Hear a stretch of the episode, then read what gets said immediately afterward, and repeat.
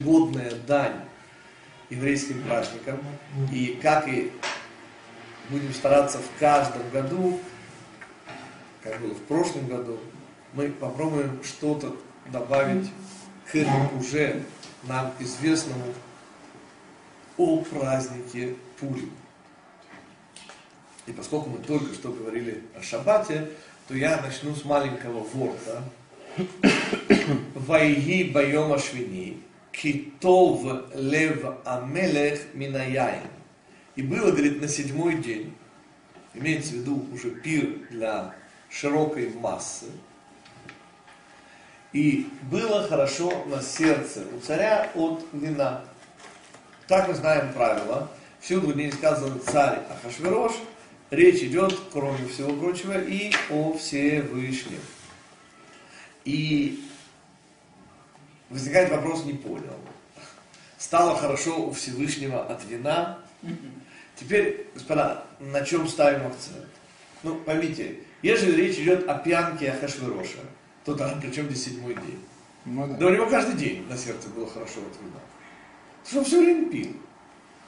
Ну. Понимаете? И, и в чем в этом смысле отличается седьмой день? И от чего он решил пригласить э, царицу Вашти с короной на голове? Именно в седьмой день, а в шестой день, а в первый день. Не дошел до кондиции. О, не хватило, да? дело, господа. Понимаете, что значит не дошел до кондиции? То есть на уровне совершенно царя Ахашвироша. Понимаете? В любой из этих семи дней могло произойти то, что произошло в седьмой. А что произошло в седьмой день, господа? Собрались мужчины и выпили, и закусили, и еще выпили. И стало у них хорошо на сердце от вина. Да? А когда у мужчин хорошо на сердце от вина, то они, как известно, говорят о женщинах. О работе. О женщинах, о работе, об автомобилях и лошадях. Других тем у них нет. Ну, то есть, или автомобили, или лошади, но когда а не было автомобилей, чем отличаются автомобили от лошадей?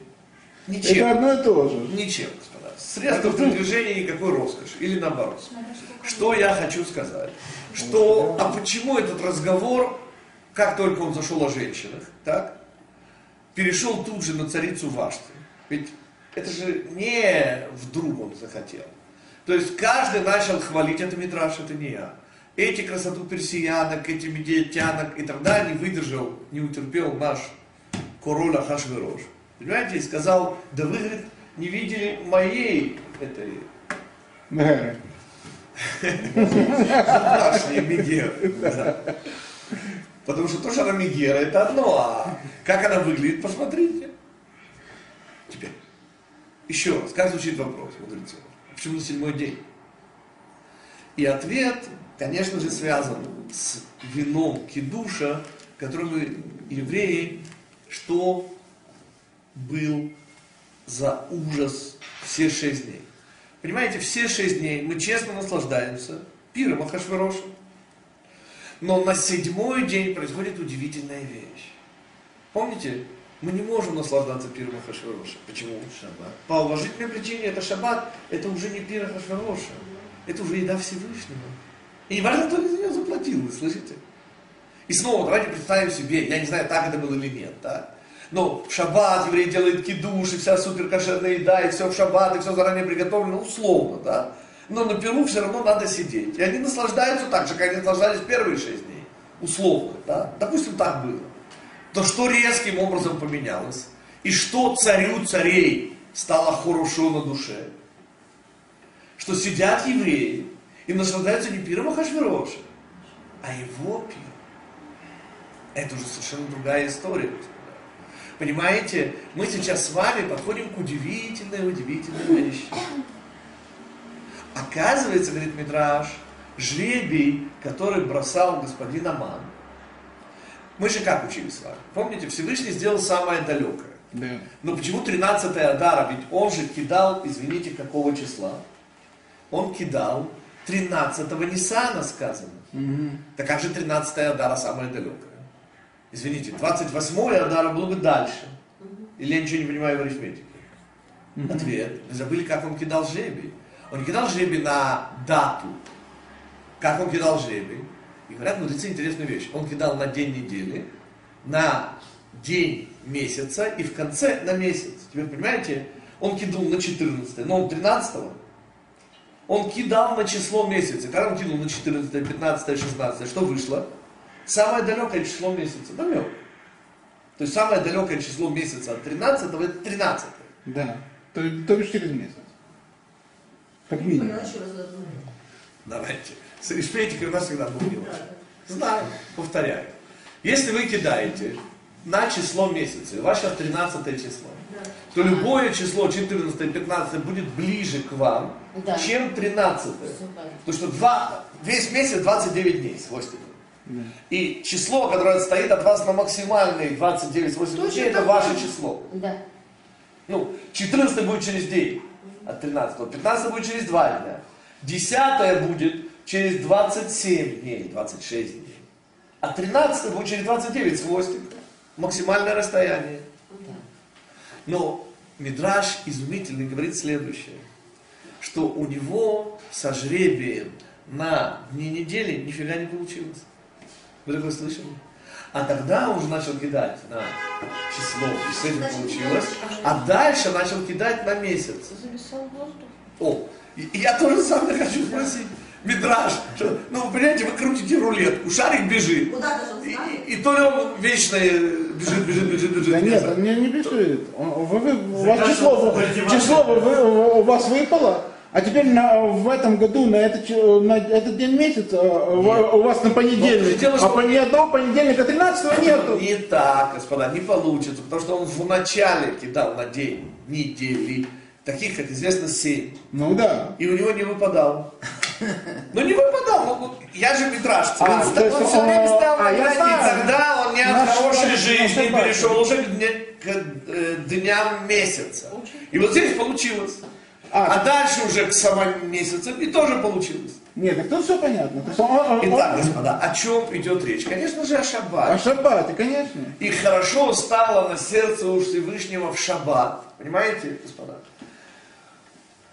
Что, собственно, замыслил Аман? Ответ. Он замыслил использовать наше сонное состояние, как. На секундочку, Израиль, Кнессет Израиль заснула. Где заснула? Ответ, как и полагается, на часах, на посту. Так. А что за это бывает, тоже известно. По законам военного времени. Что нас спасло? Что значит жребий не выпадал на дни недели? На Дни недели, напоминаю вам ширу українську мову. Неділя, ну, понятно, христианские заморочки сдвинуты на воскресенье. Но неділя это неділя. Понимаете, по-украински суббота это неделя. Ну, они сдвинули на воскресенье, но это уже личная их проблема. Что я имею в виду? Что слово шаббат означает неделя. Да. Вот так же, как по-украински неділя означает и день недели, и саму неделю. Ну, это сдвинуто из-за христианских прибамбасов. Но у нас слово шаббат означает неделя, а не только шаббат. Почему? Потому что, как мы множество раз с вами учили, есть система Солнца, есть система Луны, есть пространство, есть время, есть зададность, а есть новизна. Извините, шаббат, он не отсюда он не местного значения. Понимаете, шаббат, все семь дней, они не отсюда. Маленький пример, который вообще никогда не задавался этого вопроса, господа. Но вы отдаете себе отчет, почему сегодня шестой день. Вы понимаете, что нет точки отсчета. Маленький пример. У всех есть календари, григорианский, там, мусульманский. Какая? Вы берете некую точку отсчета, более-менее разумную. да? Например, обрезание еврейского младенца. Разумно. Вот. И, и, и начинаете считать как от печки. Семью днями так не получится. Ну, и там, от появления звезды Сириус в созвездии черти какого? Козерога. Ну. Ну, не важно, откуда вы считаете. Важно, что у вас есть 1, 2, 3, 4, 5, 6, 7. Ну, вспомните, господа, идея семи не рациональная, не человеческая. Вот что я пытаюсь сказать. Например, у римлян разумных, совершенно полностью на всю голову разумных людей, да, были декады. Да. Ну, Ну, где это слыхано? Делать, понимаете, 1, 2, 3, 4, 5, 6, 7, и снова 1, 2, 3, 4, чего вдруг? Где в нашем организме появляется число 7, кроме чакры, пожалуйста? Ну где? Пальцев 10. Нас в первом классе так учили, вас тоже. Да. 10, десятичная Только нас не учили, поэтому они не появляются. Чему мы подходим? Не, ну там К тому говорит семейное. прав Раби из Гура, Сфатеме, что во всем, что касается системы Солнца, у Амана никаких шансов. Понимаете, нет такого дня недели, когда еврея можно убить. Он просто не существует такой день недели. Система Солнца, система данности такой возможности вообще не дает. Такая возможность существует только во времени. То есть день месяца и месяц. Только в системе времени есть возможность нанести удар по евреям. В системе пространства такой возможности не существует. И потому откуда идет спасение евреев? От шаббата. От шаббата идет спасение евреев. Понимаете? В шаббат хорошо стало у Всевышнего на сердце. Почему хорошо? Потому что мы не смогли насладиться пиром Ахашварош. Потому что по законам Вселенной это день Всевышнего. И хотя Ахашвирош заплатил, и поставил, и все сделал, но это все равно считается его. А следовательно, мы наслаждались уже не пиром Пиром, Ахашвироша. да, пиром другого царя. И откуда пришло наше спасение? От него. А царица Вашти была укорочена на голову, появилась Эстер. Вот вам как все начиналось. И потому это было именно на седьмой день. Понимаете, это должно было быть в шаббат. И шаббат нас спасает. И шаббат вызывает на Вашти гнев. И приходит Эстер, ну дальше уже все как пописано. Обратите внимание на красоту комментария. Простые слова. Но евреи это были приглашены не на эти семь дней, а на тот 180 Кстати, Кампера, те, кто будут искать, э, у Сфат и Мед присутствует только 50% комментариев. Остальные 50. Остальные 50, вы же помните, что моя гениальность это только моя Второе качество. не, скромность. Второе достоинство после гениальности. Да. Ну. Э, это мидраж мудрецов, который я соединил с комментарием Сфат и Мед. Мгм. Мидраж про седьмой день тоже не содержит всего. Остальное я уже сам додумал в смысле того, что шаббат это же уже не наслаждение пиром Ахашвироша. Это в Мидраж понятно. Нет, ну это, извините, мы учили Рова Франка. И понятно, что раз все оплачено Всевышним, так э, есть претензии. И понятно, что от яин кидуш и яин отдала у Всевышнего хорошо на сердце. И тогда вызывают вашти. Укорачивают ее, и все как следует. 180 дней? Почему не в первый шаббат это закрутилась вся машина, если она все равно закрутилась? С этого 80 дней евреи не участвовали в Ну, периоде да, не... Написано специально. Все сусские жители были приглашены на 7 дней. Пир длился. И вот на этом пиру мы и насладились. Там были использованы храмовые утвари, одежды священника, все, что мы учили. То есть 180-дневный пир, это рекламная кампания, мы здесь ни при чем. А вот это 7 дней, это мы. И это наша первая часть добавлений к теме Пурим. Вторая часть связана с еще более удивительным вопросом, и снова остается только поразиться, как всегда, мудрости наших мудрецов. И задать себе вопрос, а, как- а как же мы с вами до этого вопроса сами... Ну, вопрос лежит просто на поверхности. Господа, помните, мы шутили с помощью КВН, да? Что если уже на то пошло, хотя бы от двух обезьян, нужно Ну как не от одной. Ну, Правильно? да. Так, господа, ну почему нам не пришло в голову задать следующий вопрос, а Сватемет его задает? Он говорит, ну если уже на то пошло, ну почему, ну почему Пурим, почему не Пур? Ну да. Аман, извините же, сколько, он что, несколько раз сделал? Ответ, нет, Пур. Специально сказано Пур, Гупурал, в единственном числе. Главный вопрос Сватемет задает, конечно, немножко другой, но меня поразил именно второй вопрос. Главный вопрос он такой. Господа, я не понял, вот, вот во всей Мегелат Эстер самое главное, это что Аман кидал жеребий, вот, это центральное место, Алькен, Кару, Шмо, Пурим написано. Это же, не, это же Мегелат Эстер. Потому, говорит, эти дни будут называться днями жребиев. Мгм. Это вот это самое главное здесь. Это не общая теория Галута, это не все, что мы с вами учили. Это что Аман кидал жребий и получилось наоборот. Назвали бы наоборот, я бы тоже понял. Но, господа, это называются дни жребиев во множественном числе. Ну, если уж на то пошло, допустим. Да хорошо, тогда пусть будет Пур. Почему Пури?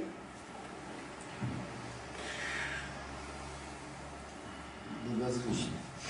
Ответ, ответ. И тоже, господа, здесь кое-что я, конечно, добавляю к сватым. А иначе красота уменьшится. С моей точки зрения. Конечно, можно открыть, посмотреть в оригинале. Дело в том, что есть правило в Торе, Садам этого не вспоминает, но мы его с вами вспомним. В соответствии с которым, если у нас есть множественное число и написано сколько, то речь идет о минимальном множестве. И, следовательно, приложенное к Пуриму, это правило немедленно дает нам то, что в принципе мы и так знаем через Рау Франка, но не так красиво. О чем идет речь? Понимаете, господа, его пур оказался наш гураль. Вся идея двойственности Пурима заключается в чем? В том, что он бросает жребий и не понимает, что получает два жребия. Свой. Понимаете, он же бросает на нас, а получает на себя. Он виселицу делает для Мордыхая, оказывается для себя. Он видит один жребий, но в этом весь Пурим, их два, господа. В этом мире нет одного. В этом мире два. И потому война у Всевышнего с Амалеком из поколения поколения. То есть, Амалек претендует на единственное число. И он действительно единственное число. Он противостоит Всевышнему, он ноль. Он то, чего нет. Но то, чего нет, это единственное число. Понимаете, что конкурирует со Всевышним? Единственность числа. Он кидает жребий. Господа, в этом мире всегда есть два. Ноль и один. И в этом смысле он, кидая на евреев, на самом деле кидает на себя. И эта двойственность, две судьбы на самом деле. Не одна, а две судьбы. Она и лежит в основе мировоззренческой нашего мира. Эхад дибер Ашем, штайн зу шамат. Один говорил Всевышний, два услышал я. Идея Пурима, и тут мы подходим к самому-самому главному. Идея Пурима – это то, что выводит нас уже на тему благодарности. Идея Пурима – это идея двойственности. Понимаете, пока существуют пророки и есть возможность показать пальцем, то эта двойственность, она не то чтобы не видна, она не существует. То есть, когда видно, что это ноль, а это один, господа, какая двойственность? Это то, что есть, это то, чего нет, забыли. Только сгущение тьмы создает ситуацию, которой нас впервые, и это наш следующий, и уже последний кусочек нового о Пуриме, господа, от чего в Мегелат Эстер нас не раз, не два, а десятки раз называют Егудим. Откройте Танах. Нас ни разу до этого не называют Иудим. Такого слова нет. Егуди. Есть Шевет Иуда. Нас называют как угодно. Помните, даже шесть раз Бейт Юсеф нас называют. Нас называют Бейт Яков. Нас называют Израиль. Как нас только не называют? Нас не называют Иудим. Наше родное иудеи появляется только в Мегелат Эстер. Ну, евреем, понятно, евреи нас называют. Но это еще от Авраама. А вот Иудим только в Мегелат Эстер. Мордыхая, Иуди, потом были Иуди, Майтау, Рава, Симха. Интересная вещь, что, по-моему, три раза, я не, не отвечаю сейчас точно, добавлен Юд. Там, где написано Иудим, написано Еудиим. Два раза Юд читается один раз, но написано два раза. Это очевидно намек на полноту здесь. И о чем идет речь? Во-первых, конечно же, о том,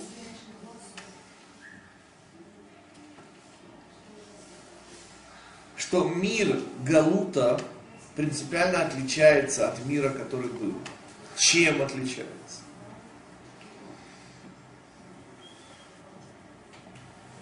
Тем, что в мире, который был, было видно. И вопроса благодарности не стоял. Что значит не стоял? Было видно. И благодарность была столь же естественна, как для нас естественно вежливость. Поясним. Как мы всегда учили, с помощью Рамхаля. Признание и признательность. Оказывается, благодарность состоит из двух частей. Первое, признание того, что нам не хватало, то есть пустоты. И второе, признательность за наполнение. То есть, если вы благодарите за обед, то вы, во-первых, признаете, что были голодны. А иначе, простите, вы не благодарите, а отдаете долг вежливости. Я не буду это повторять, мы подробно это учили о вежливости и благодарности. Теперь что получается? Господа, Мегелат Эстер, как мы всегда учим, это последние пророки, помните, уходя, не забывайте погасить свет. Не забыли погасить, уходя, свет. И мы вступаем в эпоху, и Мегелат Эстер это общая теория Галута. Что в ней общего и самая главная опасность? Ответ. Самая главная опасность, кроме той, которую мы уже обозначили, как двойное сокрытие, это опасность чего? Неблагодарности. И вот здесь мы и начнем разворачивать идею забыть первоисточник, первопричину. Нет. Все еще хуже. Как вы помните, да, трагедия в среднебританской семье. Помните, шестилетний ребенок не разговаривает. И вдруг прямо за обедом он говорит, мне показалось, что в бульоне не хватало соли. Пришедшая в себя мама, да, всхлипывая, говорит, сыночек, ты, ты, можешь говорить. Почему же ты до сих пор молчал? До сих пор не утративший хладнокровие, отвечает ребенок, замечаний не было. К чему мы? К тому, что и возраст 6 лет нам понадобится, господа. И вот это британское хладнокровие нам еще нужно будет вспомнить. А что мы скажем пока? Что не видно, что Всевышний нас обслуживает все еще хуже. Не видно, что у нас есть недостатки. Понимаете? Сегодня никто не плачет о храме. У нас нет такого недостатка. Это... У нас есть проблема с благодарностью сразу на всех уровнях. Понимаете? Кроме одного. Да? Ведь в чем прелесть праведника? Праведник благодарит за плохое. Что это значит? Это значит, что он вопреки темноте видит, что плохое это тоже заполнение недостатка. Пример, как всегда, strong medicine, понимаете, горькое, сильнодействующее лекарство, которое малыш не способен вообще воспринять. И будет брыкаться и плакать. Потому малышу дают, известно, сиропчик, сладенький. Праведник, и я воспользуюсь возможностью записать удивительно простое математическое доказательство тождественности праведников и мудрецов. Помните, мы всегда говорили, что праведник и мудрец это одно и то же. Тема у нас с Федотовым, у нас было об этом вот... Так вот, сразу, сразу в одном предложении даю определение мудреца. Мудрец – это тот, кто относится к своим желаниям как к чужим желаниям. Ну, то есть желанием очень близкого и горячо любимого человека, но чужим. Вопросы есть по этому определению? Вот это называется мудрец. У него желания не насилуют мозги. Он относится к своим желаниям, он вышел из Египта, он прикончил фараона, и у него желания, его желания ощущаются как желание любого другого близкого, хорошего ему, дорогого человека. До сих. Теперь, господа, кто такой праведник? Объясняю. Праведник это тот, кто ощущает желания чужие, как свои. Ну, то есть любит ближнего, как самого себя. Теперь понимаете? Но если мои желания для меня как чужие, то чужие как мои. Математически все понятно? Нет. Еще Нет. раз. Все понятно, все понятно. Опять проблема. было желание. Двоечники, слушайте внимательно. Если для человека его желания ощущаются ими как чужие, то понятно, что он к чужим желаниям и к своим относится одинаково. Да. Ну, господа, повторяю снова. Если вы к своим относитесь как к чужим, то к чужим вы относитесь, естественно, как к своим. Например, я Да. хочу есть. Плевала на то, что я хочу есть. Дело не в том, А что... хочет есть. И вот теперь я дело Да, за компанию. А что? Дело в том, Я так постоянно. что если вы относитесь, давайте так, пример. Мое желание стоило 100 рублей, ваше желание стоило 10 рублей. Но это желание одно и то же. Это значит, что я в эгоизме. И чем больше мои желания для меня значат больше, тем больше я эгоист. Понятно, что есть ступеньки, и в идеале мы можем сказать, что человек поднимается на ступеньку, где его желание 10 рублей, чужие желания тоже 10 рублей. И в этот момент произошла удивительная вещь. Он стал не только мудрецом, но и праведником. Почему? Потому что давайте посмотрим в обратную сторону. Любить ближнего, как самого себя, означает относиться к нему, как к себе. А если мои желания стоят 10 рублей, и желание моего ближнего 10 рублей, так я отношусь к его, как к своим. Ну, Дайте мне адекватный пример с желанием. Не со стоимостью, а с желанием. Хочу, не знаю чего, идти там в кино. Мудрец и Да, праведник. да, Доказано. Следовательно, одна и та же вещь. Я вам как теорему это доказал. Ничего не. Ну что не понятно, хочу идти в кино. Да плевать на, на него, обойдется он без кино. А тогда как бы кто-то хочет идти в кино, так я ж...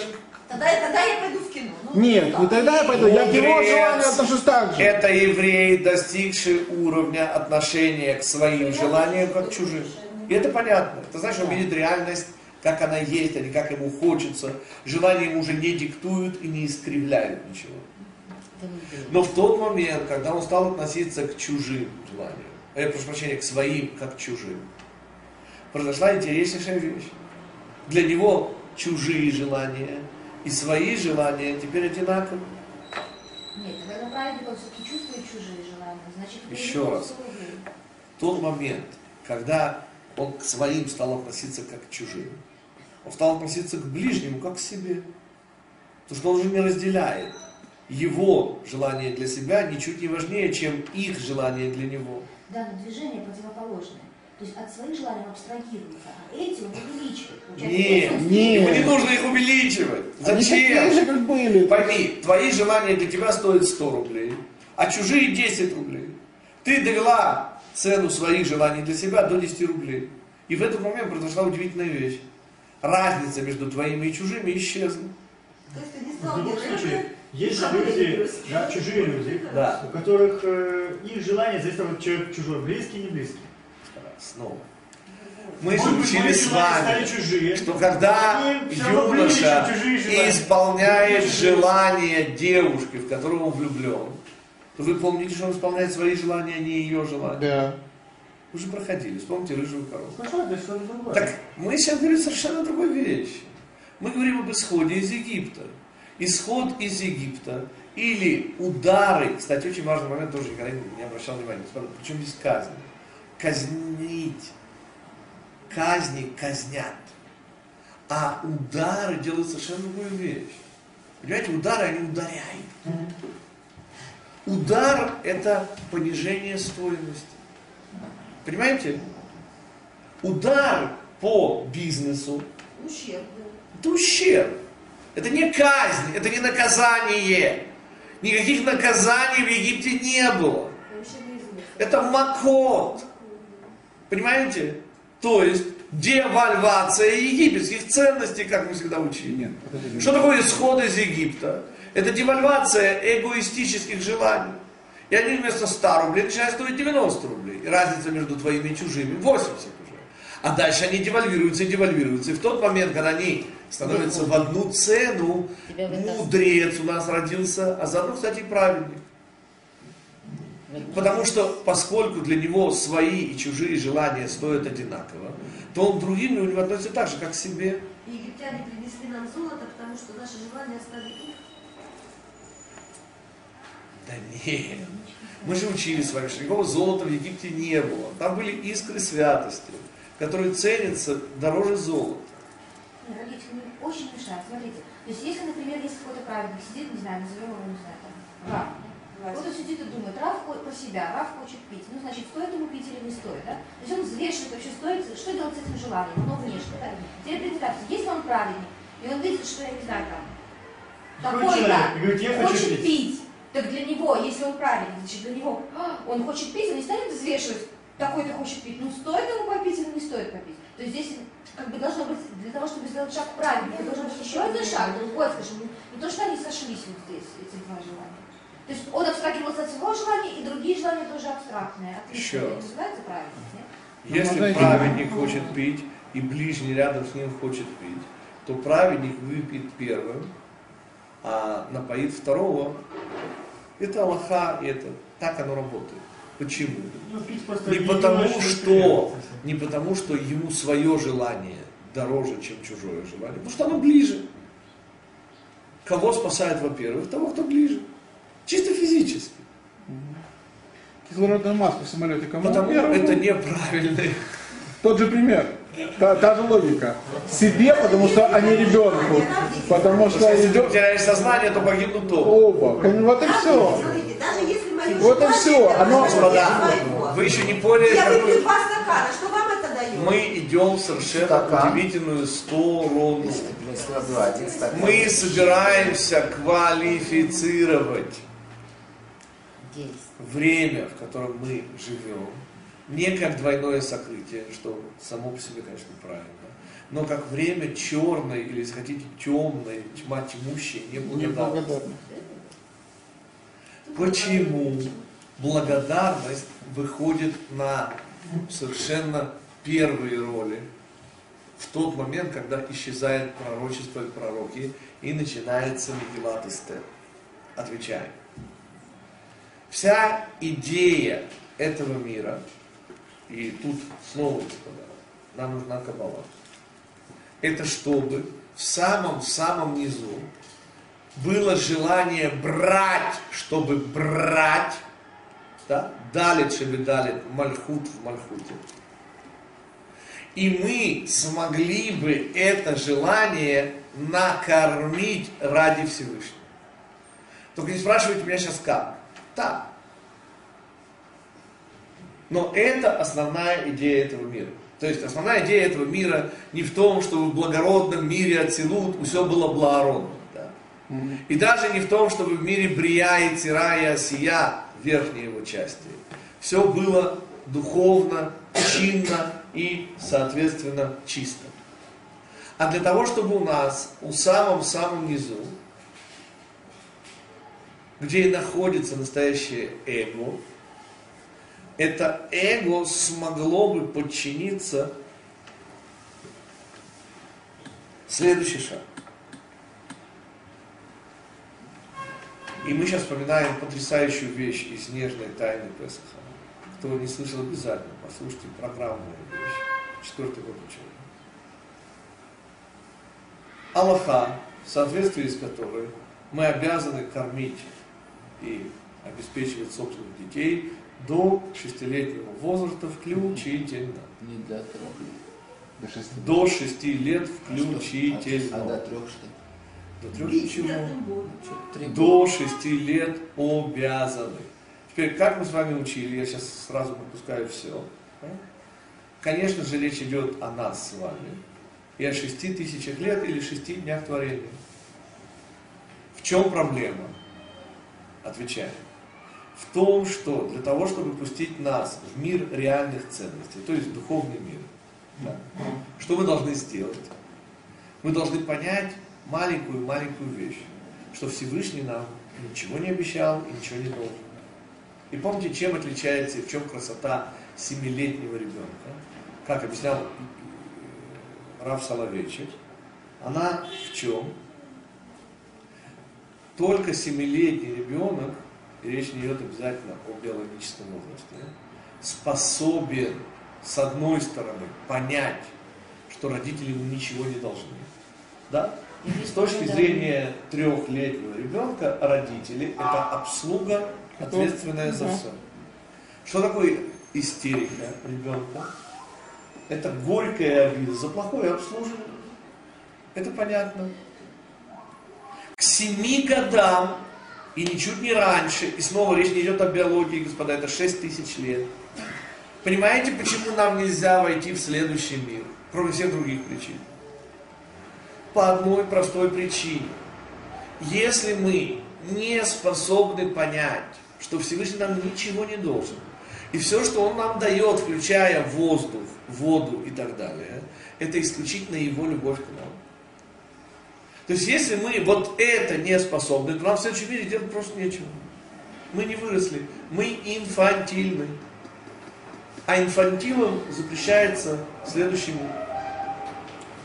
Красота и полностью это, что мне сейчас важно.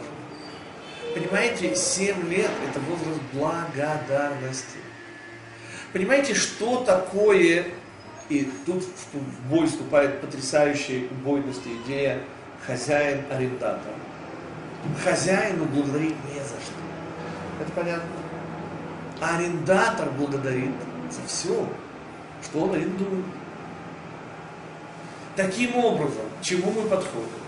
Помните, девальвация материальных ценностей – необходимое условие для вступления в следующий мир. Или у него была такая красивая жена, что ему было очень тяжело умирать. Или в формулировке мудрецов нельзя делать байт на э ютермидай. Нельзя делать дом слишком красивым. Где это же самое? Понимаете, если вы украшаете свой дом и делаете его ну, ну просто, то, то вы что здесь собираетесь тысячу лет жить? Или миллион лет? Зачем? Как мы всегда учим? Билетик в следующий мир, наше право на бесконечность, это отказ от конечного. Или девальвация материальных ценностей, или конструктивно, гениально, перевод себя из состояния хозяин в состояние арендатора. Теперь у нас есть возможность понять, насколько глубоко то, что мы раньше говорили. Понимаете, господа? Только у арендатора есть причина для благодарности, у хозяина ее нет. И смысл и задача Егуди Хапам Оде это Шем, говорит мама Ле, рожая четвертого сына. На этот раз, только на этот раз, понимаете, задача наша, и в этом основная проблема мира с двойным сокрытием. В этом мире, господа, нет причин для благодарности. Понимаете, до сих пор замечаний нет. Раша ветовло. Понимаете, что это означает Раша ветовло? У мерзавца нет причин для благодарности. За что? Ну, да, он хозяин. Замечаний Ему- нет. Ему, Замечаний нет. ему все и так принадлежит. да. Или его благодарность, так. И это же, помните, Махлоки Тришони, если вообще не тонули. Когда бандит молится об успешности своего А. преступления. Зачисляет он в банду Всевышнего? Считается ли это молитвой, или это просто зачисление Всевышнего в банду в качестве сообщника? Это махлокет. И поскольку махлокет такое изначальное, то каком нам надо сделать вывод? Что и ты прав, и ты прав, а на другом варианте. Все, по всей видимости, зависит от того, что ощущает человек внутри себя. Ну да. Понимаете, если он действительно ведет себя как шестилетний или трехлетний, да, и пытается достать Всевышнего ногой, мол, подсоби, а то получишь у меня. Ну ты же обязан мне помочь. Ты мне всегда помогал. И сейчас поможешь.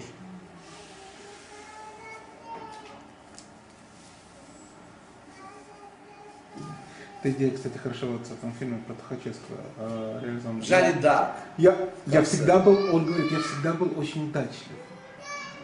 Его, как бы, вот, Интересно. когда он понимает, Жанне что, что Дарк, происходит, Люка Бессона, господа, в конце появляется Дастин Хоффман. В роли непонятно кого, то ли какого-то ангела, то ли, ну, короче. да. И он начинает вкручивать мозги вот этой самой пастушки из Оверны. И он начинает ей объяснять, что тот меч, который она нашла, кто-то обронил. А то, что она там видела чуть ли не развершиеся небеса Иисуса, так она, извините, Да. по-всякому. В религиозном экстазе была. И так далее, и так далее, и так далее. Очень интересная концовка фильма, она просто супер. Никакого отношения к Жанне Дарк уже не имеет, ну, как бы, зато каждому из нас имеет. К чему мы подходим? К тому, что идея благодарности, как мы сейчас увидим, она очень непростая идея. Я сейчас хочу в этом смысле продвинуться дальше обычного. Но с точки зрения Пурима мы завершили и сказали следующее что именно Мегелат Эстер, вводя нас в мир, где ничего не видно. И понимаете, о чем я? Шесть дней творения были для шестого дня, а в конце шестого дня был сотворен человек, ради которого было все. Господа, так вот, я видел того человека, как говорил Чукчик. Понимаете, мы сейчас в конце шестого дня творения. И поколение, на которое взвалено завершить все. Понимаете? И это значит, что это поколение, которое самая главная благодарность, научиться капельку быть благодарным. Ну капельку, ну чуть-чуть. Следующий комментарий Рава Ицака Хуфлера начинается с удивительного заявления, что говорит, известно всем, что наши праведники, благословенна их память, были чрезвычайно благодарными людьми. Вот не просто, а чрезвычайно.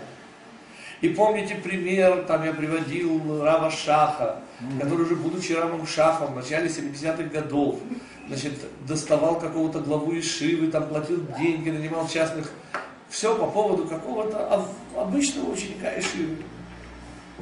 И когда его, значит, приперли, то он объяснил, что будучи еще молодым человеком там, в Ешиве, где-то там в начале 20-х, середине 20-х годов, да, у него была одна рубашка, так, и она у него, извините, расползалась уже. И когда он ее в очередной раз в умывальнике стирал, то какая-то еврейская сердобольная женщина, увидев, попросила, зашила, и так далее, он смог ее еще там носить. И вся, говорит, семья этой женщины погибла в катастрофе. И вот этот юноша, говорит, ее внук, это единственное, что осталось от всей этой семьи. И таким образом он выражает благодарность вот за то, что она ему тогда сделала. Э, теперь соразмерьте, господа. Она ему зашила там чего-то. А он платит деньги, и по деньгам это намного дороже получается, чем... Понимаете, Рав Гутнер задает интереснейший вопрос. Дело в том, говорит он, что хесед, а мы с вами уже учили о удивительном свойстве хеседа, которое есть только у хеседа, да, вот это двойственность хеседа.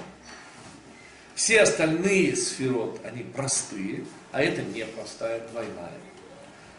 Но оказывается, что непростота хеседа заключается не только в самом хеседе, но и в той благодарности, которую он вызывает. Что говорит Рафу?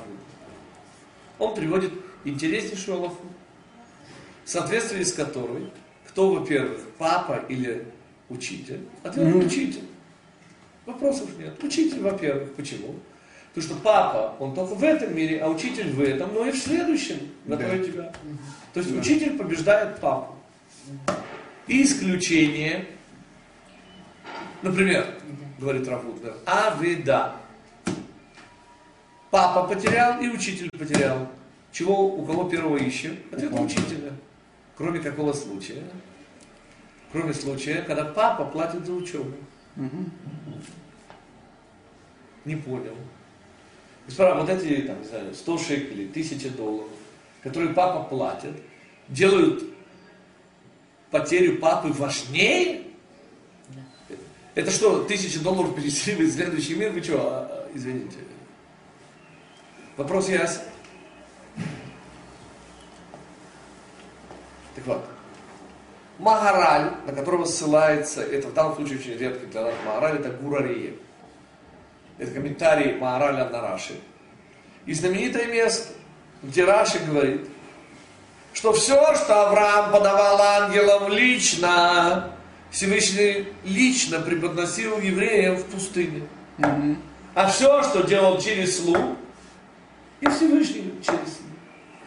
И все, говорит, было бы хорошо, мы бы заключали мера за меру, если бы в других случаях было так же.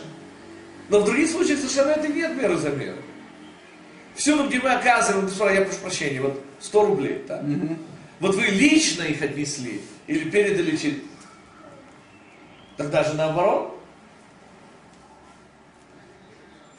И говорит Магараль, объясняя Раши, что это уникальное, только здесь и в этом случае имевшее место.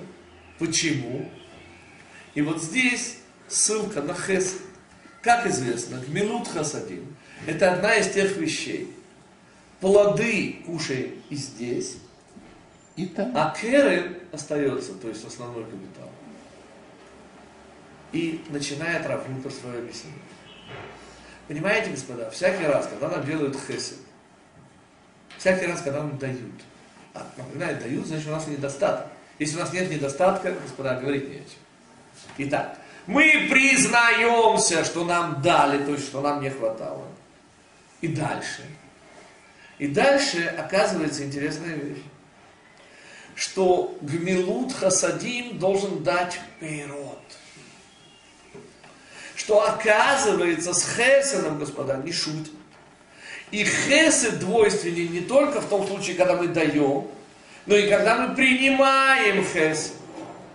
Потому что принятый нами хесед требует гмилут хасадим. Мазы гмилут хасадим.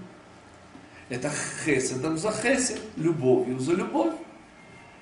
И вот здесь начинается некая проблема.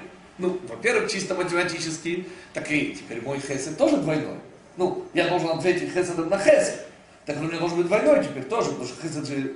Но я же не хочу математику, я хочу по Раву А Раву говорит следующее. Говорит, в чем идея папа платит за учебу, он первый. Ну, не количество же денег, потому что, извините, мир, а в чем? В том, что папа делает, дает, это, это хесед. Он не обязан, господа. И это хесед. А вот в ответ на хесед, и это единственная возможность объяснить, а почему здесь папа будет, во-первых, а учитель во-вторых. Потому что хесед требует дивидендов. Потому что хесед это зернышко, которое в нас. Понимаете, к чему мы подходим? К тому, что благодарность, господа, это созревший и принесший плоды семя. Понимаете? Оказывается, благодарность, она должна произрастать. И благодарность это потому самая главная работа нашего мира. Что это то, что делает нас похожими на Всевышнего. Изнутри похожими. Эту мецву нельзя переоценить.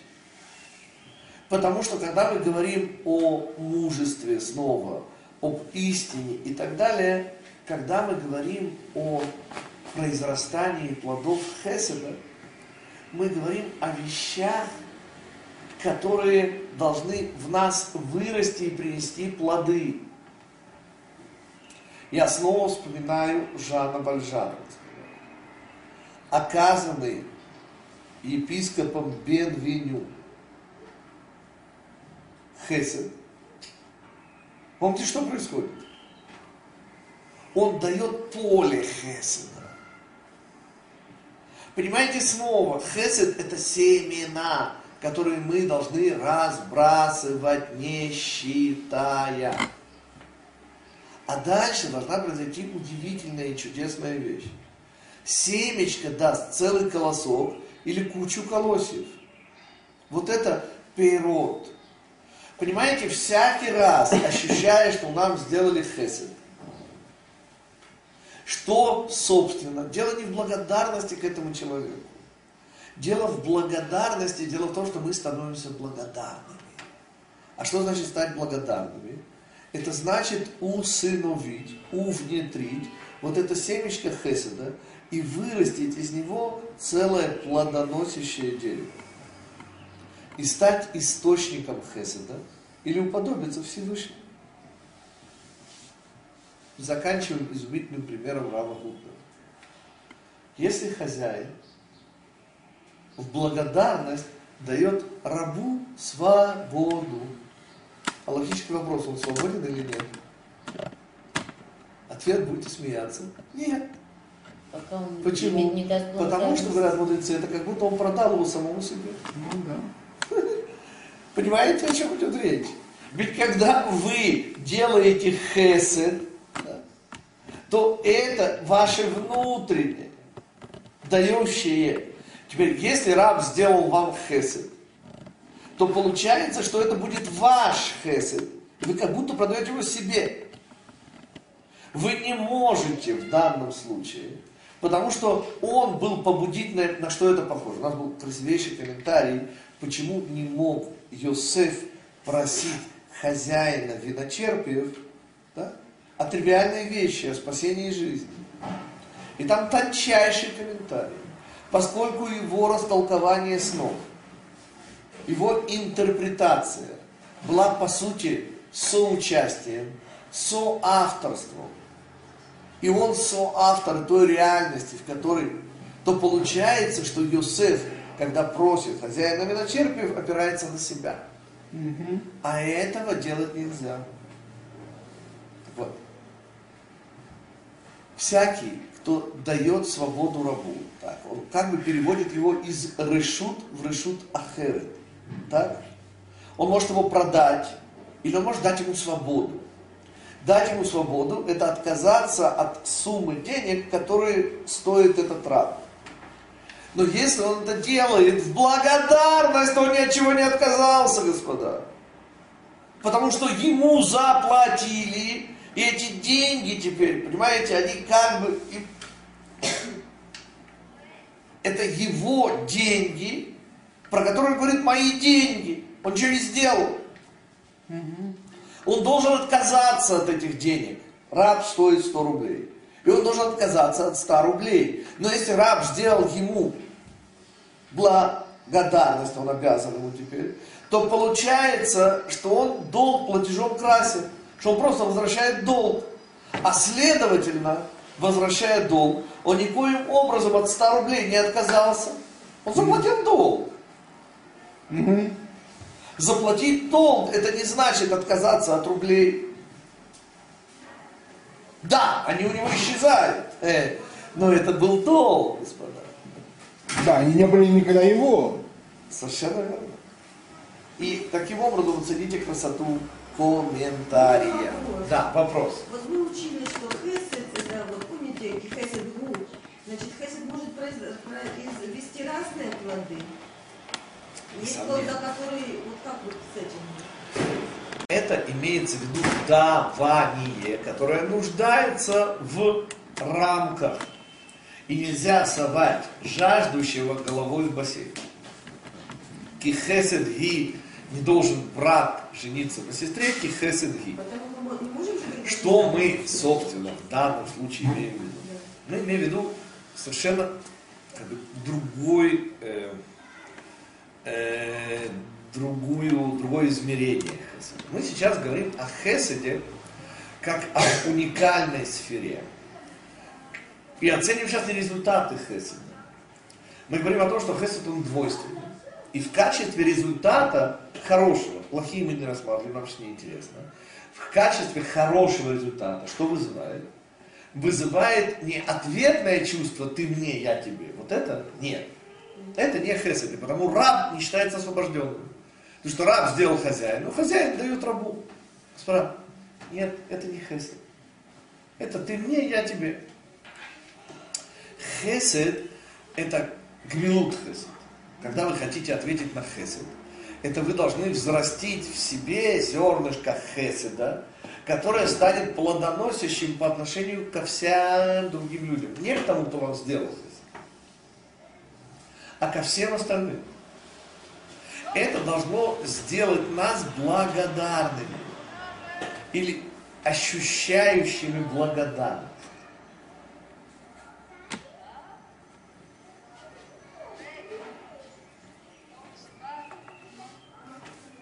Какие вопросы, господа? А почему же тогда будет благодарность наша по отношению ко Всевышнему? Это же наша основная задача, получается, как вы сейчас сказали.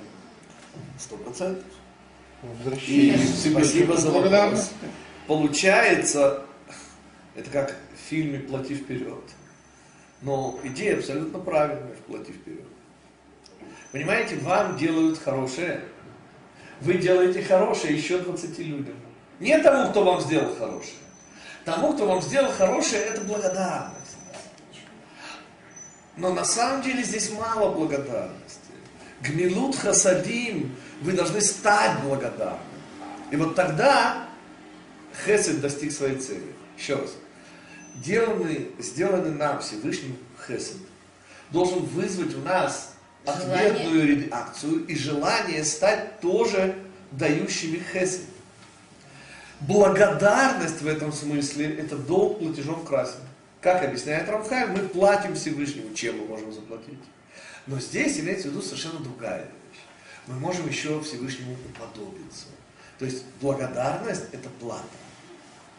А мы должны стать гумлей хасадим, за гумлей хасадим, платящими хесед.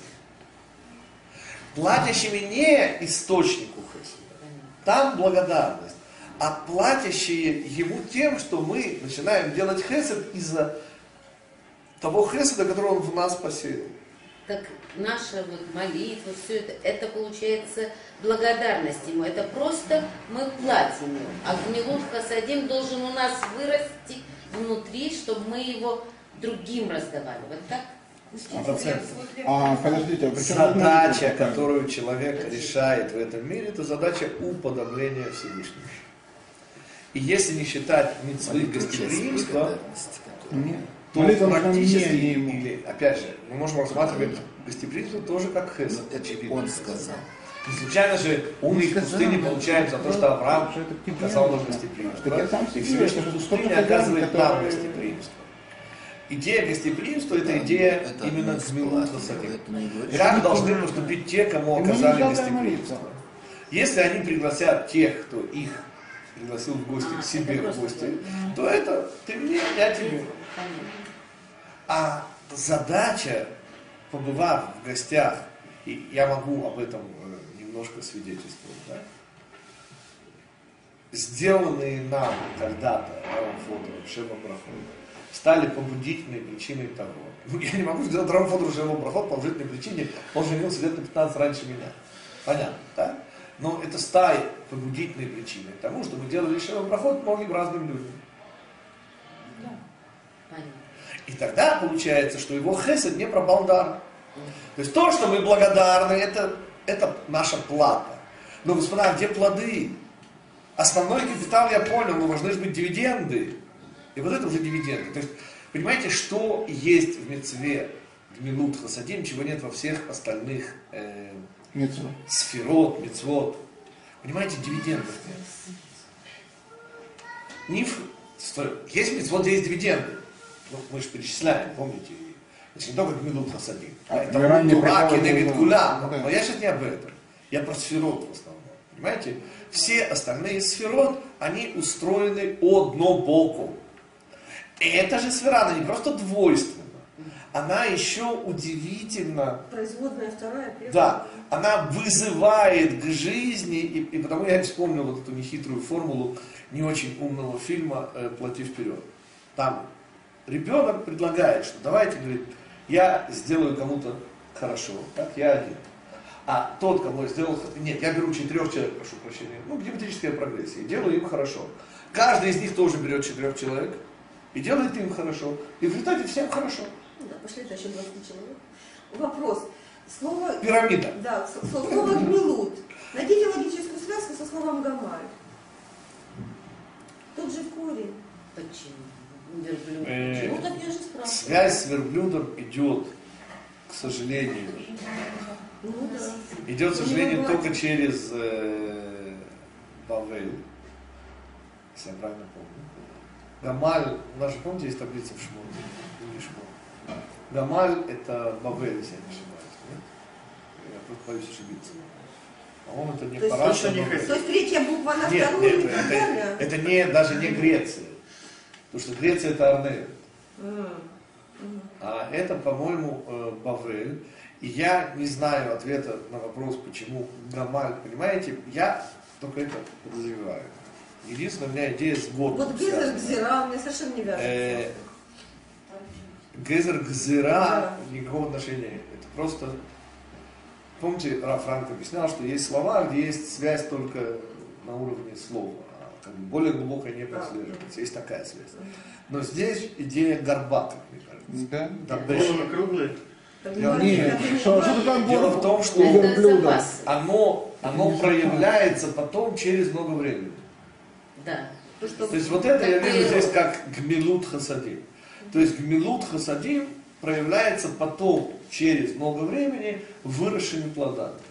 И вот он накапливает, накапливает, накапливает, и это потом проявляется через много времени, нет уже прямой связи. То есть, ты уже Да, можешь- что- да, то есть что- когда верблюд пил, извините, и когда это проявляется. извиняюсь, он, когда он пил, то это никакого отношения к горбу не имеет. В горбе нет воды, там жир. Ну, Этот жир перерабатывается, Это о, его значит, жир и энергия. и энергия, совершенно верно. То есть Не произра- вода, так энергия. Разница? Да, нет, то есть разница? Но он без воды, она переходит в воду. То есть вы, вы выполняете ту же самую функцию насыщения воды. Конечно, Вот конечно. есть- Какая разница? Хорошо. Вода это то, что мы привыкли просто называть. А в принципе это то, что нам нужно Нет, для ну просто выполнения горб это есть природ, как бы, который вырастает. Это есть накопление. они- Это не природ. Э, Лучше дело, нет. Это Это, накопление. это Нет. природ. Это природ, Конечно, является Потому что ты в пустыне, ты ничего не Ты можешь. вырастила внутри. А, а дело в том, что это, это выросло для, для, не для него, ну как бы для него, как для него, Если но еще и для тебя, послушаете, ты же, ты же несешь, То есть, он э, пока нету никого из наших новеньких, у нас же двое новеньких, правильно сейчас? Значит, пару слов. Э, Э, подождите, пару слов нужно.